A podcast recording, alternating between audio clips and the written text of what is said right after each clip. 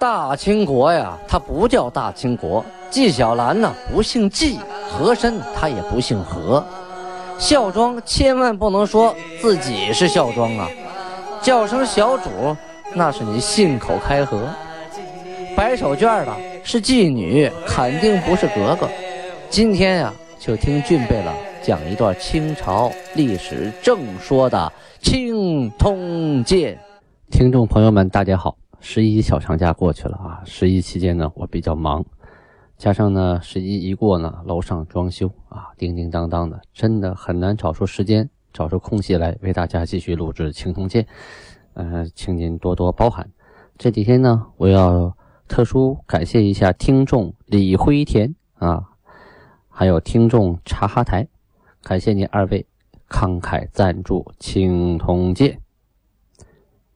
同时呢，也感谢提问的听众俄勒敏啊，希望大家和他一样，有问题尽管向我提出，我是知无不言，言无不尽啊。如果我解决不了，大家共同探讨。好，咱们书归正传，咱们上文书讲到清太宗天聪三年农历的己巳年，公元一六二九年五月份，明朝啊决定改历法，改阳历啊，改公历。说功力算得准，同时呢，啊，还请了很多西洋的官员，就是外国人来中国当官，来计算天文历法什么什么的啊。咱们话锋转过来说，大金国这边啊，就金国这边，皇太极啊下了一道圣谕，下给谁呢？下给蒙古各部的部长，给他们定了一条罪啊，罪当然不是。不是说要罚给他们定罪罚罪，是定了一条规矩。什么规矩呢？叫越界注目罪。怎么解释呢？说白了就是啊，你的羊、你的牲口、你的马、你的牛不能到其他人的地方去吃草，这就叫越界注目罪啊。当时这个奈曼部的、扎鲁特部的部落的背了。巴图鲁滚出斯，还有郭比尔图内奇、巴亚尔图代庆、达尔汉巴图鲁瑟奔、庆巴图鲁马尼啊，这些人通通都犯了这个韩定的地界，跑到其他人地方去放牧了。为什么？这蒙古人习惯了啊，逐水草而居嘛，就是哪个地方草茂盛，我就去哪放牧。天下的草场是我们大家的，可是。皇太极给他们划定了地盘这就不一样了。你就不能随随便便的跑到别人家去吃草啊！自己家草养的好好的，把人家的草吃光了，人家的牲口怎么办呢？啊，所以呀，就定了这么一条规矩。后来这些贝勒犯了错了，大家商量怎么罚他们呢？啊，按规矩，每个人罚马一百匹，骆驼十匹。好家伙！这按照这个惩罚条例，这罚的够狠的呀！皇太极就说了：“哎呀，差不多就行了。目的就是提醒大家，只要今后啊不越界就行了。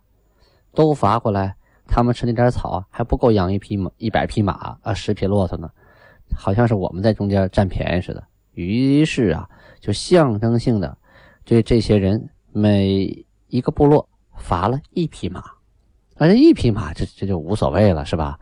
但是呢，是一个警告，警告你下次不要再这么做了。有人就说了：“你皇太极，你你违法不究，执法不严呢？”哎，其实这不然啊。皇太极宽仁有宽仁的好处啊。本身蒙古人他不习惯啊，你给他画个圈，人是知道不能越界去吃草啊，去放牧。那牲畜知道吗？那羊你没看住，啪跑过去了，到人家那个范围内去吃口草。回来你也罚人十匹马，啊不罚罚罚一百匹马，十匹骆驼，这这不太合适啊。但是呢，不管又不行，所以呢，象征性的各家罚了一匹马，警告一下，下次就不这么啊不这么客气了啊。咱们说说大明朝这边啊，毛文龙啊，前文书多次提到占据皮岛，称王称霸呀啊。最早的时候，毛文龙啊守。东江啊，就是镇守东江，就鸭绿江这一带吧啊，由总兵官呐，逐渐逐渐的就加官进爵，最后升到了左都督。挂将军印，还得到了尚方宝剑呢。啊，他自己呢占据这个东江，呃，形式上啊可以牵制啊牵制女真的这个金国，像一根钉子一样扎在你后背。你要是不过我这边，没准我哪天就哎呲溜一下子钻到你的胳肢窝里头扎你一家伙。虽然兵力不是很强，但是毕竟是敌人呢。啊，但是这个毛文龙啊。本人没有雄才大略，就是说呀，这个人没有特别远大的目标和抱负啊。这一片他管好了，心里就满足了啊，就挺美了啊。最关键的，他这个地方啊，每一年啊，消耗国家的粮饷啊，数都数不过来啊。而且呢，他这边狡猾，每次打了败仗啊，哎，他把脑袋头发头型一改。他说打了胜仗，自己人丢了脑袋呀。他说是敌军的脑袋啊，他给改头型，啊，把明朝的人的脑型头发给刮了，啊，他他干这事儿，他冒功还领赏。最关键的呢，他在岛上啊招商啊，搞贸易。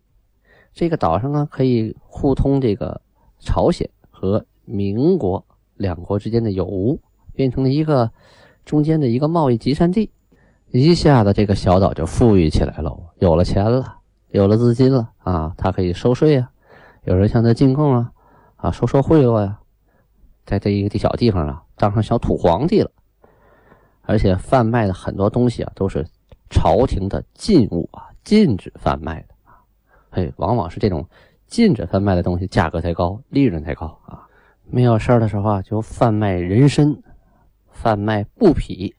这个人参和布匹啊，在当时是十分走俏的东西啊。可是呢，真正用到它打仗啊，用到它出力的时候，却很少能有用，就很少能起得上作用。慢慢的，毛文龙和他所占据的皮岛啊，就成了鸡肋，食之无肉，弃之可惜啊，让人看着很挠头。袁崇焕当了总督啊。早就看这个事情不顺眼了啊，准备啊要收拾一下这个毛文龙。就在袁崇焕上任之初啊，就听到下边汇报了，说这个毛文龙啊，哎呀，对部下特别放纵，这部下经常是欺压百姓，烧杀掠抢啊，而且呀不受节制。什么是不受节制？就是不服从命令啊，这一点太要命了。你养着他，他不听你的，这比那蒙古人还难治呢啊。这袁崇焕呐，刚来就有这种想法。什么想法？除掉毛文龙。但是他不能说呀，这让人看出来了，这事儿肯定办不成啊。这也是国之大臣啊。这个袁崇焕刚刚一到任，做的第一件事是什么呢？就是要清查东江的粮饷。哎，我查查你，一年你领了多少钱呢？你往下发了多少钱呢？领了多少粮，又给又给将士们发了多少粮啊？这一查，你的底儿不就露出来了吗？你当官贪污的事实不就露了吗？哎，这个毛文龙啊，一听，嘿，刚来就查我呀？好啊，你查，你明明是你看我在这啊受苦，然后呢，国家给了我东西，你妒忌我啊？你妒忌我，然后就赶紧的啊上书朝廷说，袁崇焕呐，请各个部来查我，实属妒忌。啊，我这么辛辛苦苦的离家在外啊，为国家守着边疆，我多不容易啊！这说了一大堆的理由。但是呢，毕竟啊，他比那袁崇焕他矮一级呀！啊，这地方你还得听人家的，人家真要查你，你也没脾气！而且你这个时候抗辩呢，是此地无银三百两，隔壁王二未曾偷啊！袁崇焕来了以后啊，毛文龙赶紧来拜谒啊，就是拜见。袁崇焕哎，表面对他很好，待以宾礼呀，啊，就是说把他当做上宾，其实他不应该这样啊。虽然这个毛文龙啊啊比他多干了几天活，有点苦劳，有点功劳，但是上下级关系你摆清楚嘛，人家待你为上宾，自己别太拿自己当回事儿啊。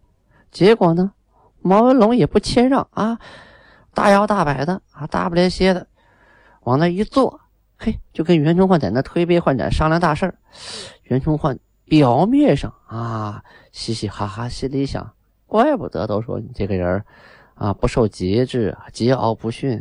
果然呢，啊，我刚一到任，你就给我个下马威，没拿我当回事儿啊！哎，就顿生一计呀。袁崇焕说：“啊，我既然到了你这个地方，我要阅兵，这是我的职责所在啊。”于是呢，过了几天，这个袁崇焕就驾着船，啊，带着部下，抵达了双岛。双岛就是今天那个辽宁省金州南边啊。王文龙啊啊，得来接呀，接两个人就开始喝酒，到晚上喝酒吃饭啊，宴请，一每天晚上都喝到半夜呀。啊，好几天以后啊，这个袁崇焕呢，啊，就提出个主意，想把他这个现在的建制啊改成营制啊，就是把他这个一个人说了算，这个分成几个营，现在相当于一个独立旅啊啊，要把这个独立旅拆分成几个营啊。叫改更营制，同时呢，设立监司。监司啊，是文官，就过去那个太监干的活啊。头几任皇帝选太监来干那个监司，其实应该是文官来干的啊，就相当于现在的政委吧。啊，你有村长，你有支书啊，你有部队，你有团长，你得有政委呀。啊，没政委的话，那你不就兵权在握，还容易犯错吗？啊，所以他提出设监司。这个毛文龙啊，是大大的不悦呀！啊，我要他干什么？要他何用？他是能拿枪还是能拿刀，还是能上战场替我玩命？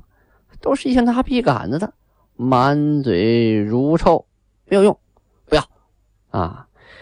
袁崇焕一看，行啊，你小子行，我想给你个机会。本来呢，找人约束你一下，我也就不对你下刀子了。看样子你是敬酒不吃吃罚酒啊！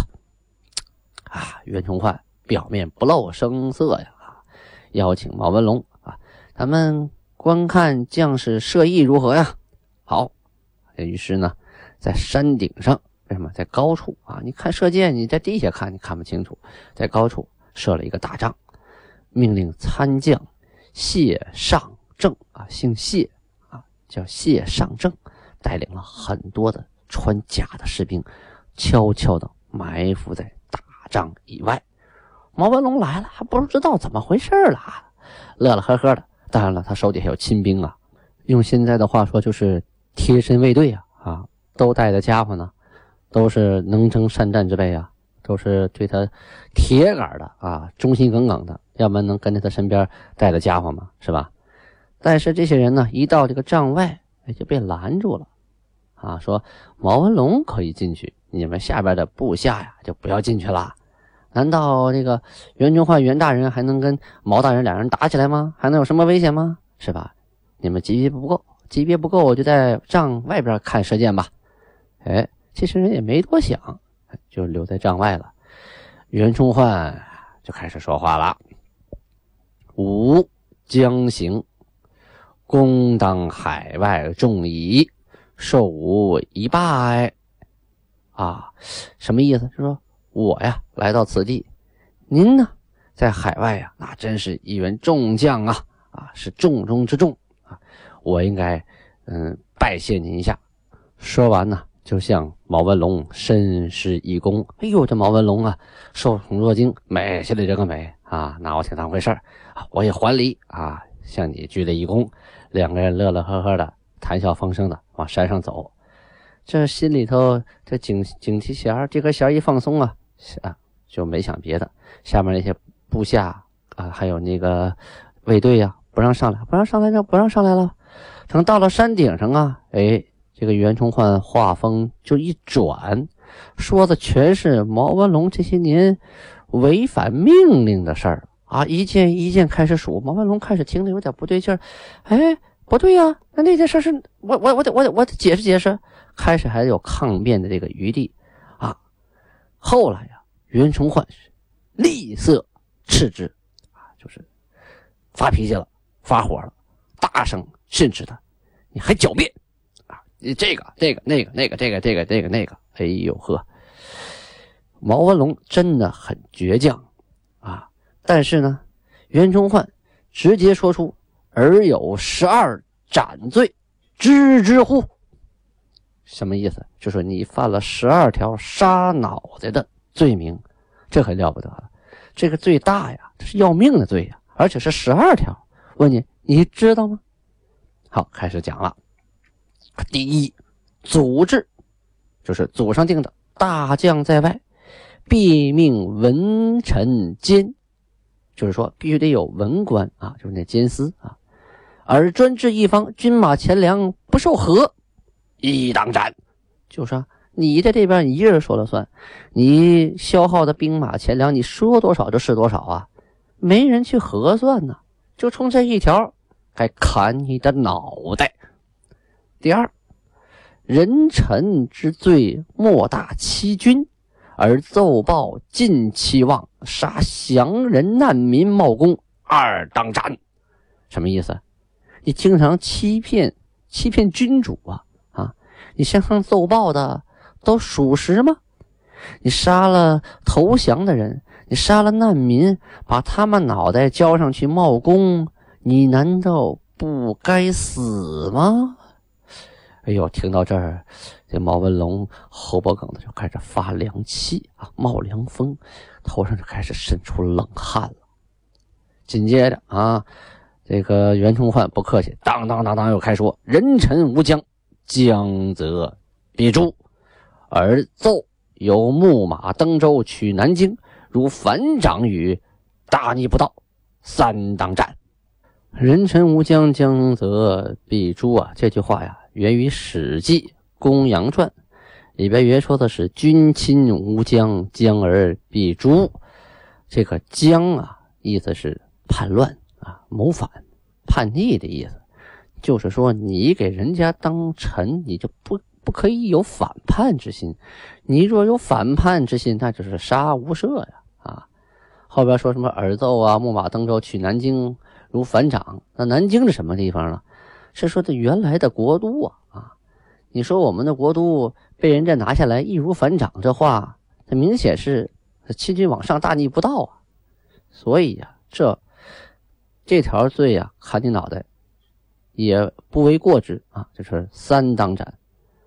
接着，每岁饷银数十万不给以兵啊，就是说你拿了数几十万两银子，你没发给士兵啊。月支散米三斗有半，亲到军粮四当斩啊！你不光钱还有米，你都是亲到军粮，就是这个粮军粮装到你自己家后边粮仓里了。给当兵的发的甚少，你克扣粮饷！冲这一条，啊，该砍你的脑袋。第五条，擅开马市于皮岛，私通外藩，武当斩。你作为一个地方官员，没有皇上的旨意，没有朝廷的命令，你敢自己开马市、办市场，自己收税啊？这还了得吗？你有这么大权力吗？未经允许就跟其他国家做买卖，就冲这条也该砍你的脑袋。部将数千人，悉冒己姓。这句话啊，得给解释一下，是说他手底下很多人呐，都改姓，姓了毛。他今天收干儿子啊，明天收干孙子，后天收干侄子啊，就这这些人原本姓什么的都有。现在全姓了毛，全成了你家人啊！你就往上报，这一报呢，副将以下是滥给扎付签，走卒渔夫进金匪，六当斩。这说白了就是你呀，向朝廷把这些人啊都报上去了，都说这是你的亲戚、你的家人，给他们立功，给他们封赏，就连给你抬轿子的啊，给你牵马的这些人都扎了金腰带了啊，都升了大官了。可他们能不对你死心塌地吗？你坑的是谁呀？你坑的是朝廷啊！啊，正冲这条，你也该杀。自宁还远，剽掠商船，自为盗贼，七当斩。就是说，从宁远啊回来的时候，你抢劫商船，看人家有钱，你这不成盗贼了吗？那哪是国君呢？你这冲这条，该杀你。强取民间子女，不知济急，部下校友，人不安适，八当斩。就说你强抢老百姓家的儿子呀、女儿啊，这不光自己这么干啊，你部下也学着你这么干，弄得老百姓啊都不安生，坐在家里都害怕随时被你抢喽。冲这条，你也该杀。驱难民远窃人身，不从则饿死。岛上白骨如莽，就当斩。就是说，你派那些逃荒的难民啊，到远处长白山去挖人参，这多危险呢！再说了，这些人也不应该去挖人参呢。你派去了，挖回来人参归你。你要不他们要不从呢？好，就把他们活活饿死。他们也知道啊，去了被女真人逮着，那也是个死啊。所以这岛上白骨如莽啊，就到处是白骨成堆呀，都是死人。冲这条，你不该杀吗？啊！还有念金京师，拜魏忠贤为父，啊，这是就魏忠贤当道的时候啊，这个毛文龙没少讨好魏忠贤啊，给魏忠贤还当了干儿子。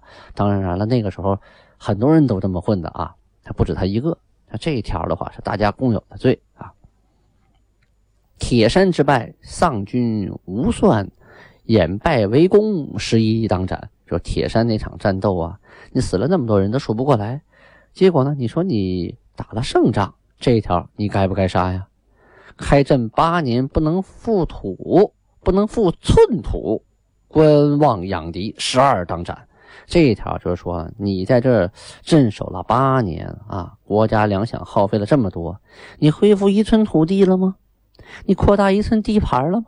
没有啊，一直在观望，你在养敌呀，你在帮敌人壮大呀。冲这条你也该杀！好家伙，这十二条罪数完了之后啊，毛文龙是魂飞魄散呐嘎巴嘎巴嘴儿，一个字儿都没说出来，咕咚一声跪到了地上。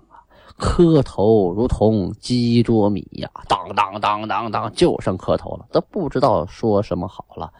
呃，终于想起来了，啊，饶命啊，饶命啊，啊，饶命！我磕头是为了求个活呀，求个生。袁崇焕呢，一看他这个样子，嗯，站起身来，手取尚方宝剑呢，把毛文龙提了到大帐之外。看，这时候毛文龙都塞了糠了啊。两腿直哆嗦，站不起来了，跪在帐外边。外边这人不知道不知道怎么回事呢，尤其是毛文龙那些跟出来的这个将士啊，一看这什么什么情况？怎么回事？还没反应过味来，就听咔嚓一声啊，手起剑落，毛文龙的脑袋就离开了身体，脖腔子里头喷出了一米来长的热血！当时帐外的人呢，不管是袁崇焕的人还是毛文龙的人，都吓傻了。突如其来的变故啊，谁都不知道怎么回事啊！袁崇焕大声高呼，对下边的将士说：“只诛文龙，余无罪。”意思说我只杀他一个，你们都没有罪。在当时啊，毛文龙的麾下呀，这个剑校汉族啊，也有好几万呢啊！但是，毕竟这个主将死了。嗯，而且大家也都害怕袁崇焕啊，袁崇焕也不是白给他呀，所以毛文龙手底下这些人呢，啊，呃，吧唧吧唧嘴，眨巴眨巴眼睛，品品滋味呃，一个字没说，是谁也没动地方，就这样啊，毛文龙就命丧袁崇焕的剑下，手下人呢为他敛棺收尸，他底下这些士兵呢被分为。四协啊，一共是两万八千人，分成了四个部分，叫四个协啊，协助的协。以毛文龙的儿子毛承作、副将陈继胜、参将徐福奏，还有游击刘兴作，一人带一个协。别忘了啊，这里有个刘兴作，前面我们提到过，他可是带着兄弟几个从呃皇太极那边逃出来的。啊，后边故事还会提到这个刘星座。好，听众朋友们，今天的播讲就到此结束啊。到目前为止呢，到十月十号，咱们青铜剑的播放率已经超过了二十万，呃，大家应该同喜同乐啊。但是呢，在整个喜马拉雅的历史类栏目中排名仍然是七百五十四位。哎呀，惨不忍睹！就是从前边找，不知道翻上多少篇儿，才能翻到咱们青铜剑。可是你真的听一听前面排行头十名讲的那个东西，也不比咱们好啊，差哪儿了呢？哎呀，百思不得其解啊！好，还是那句话啊，要想提高排名呢，靠两样东西：一是完播率，就是一个段子要从头听到尾，啊叫完播率；二就是赞助，因为您赞助一块钱，那个。呃，喜马拉雅就得五毛一啊，我得四毛九。喜马拉雅挣到钱了，那它自然就把排名往前排，越往前排呢，我们的知名度越高，听到的人就越多啊。我们这个历史，真正的历史就能得到有效的传播。同时呢，呃，俊贝勒本人也更有情绪录制下去，要不然都没人听，谁还爱录啊？是吧？好，感谢大家聆听，下面继续欣赏由满族。女歌手白银赫赫带来的满语歌曲。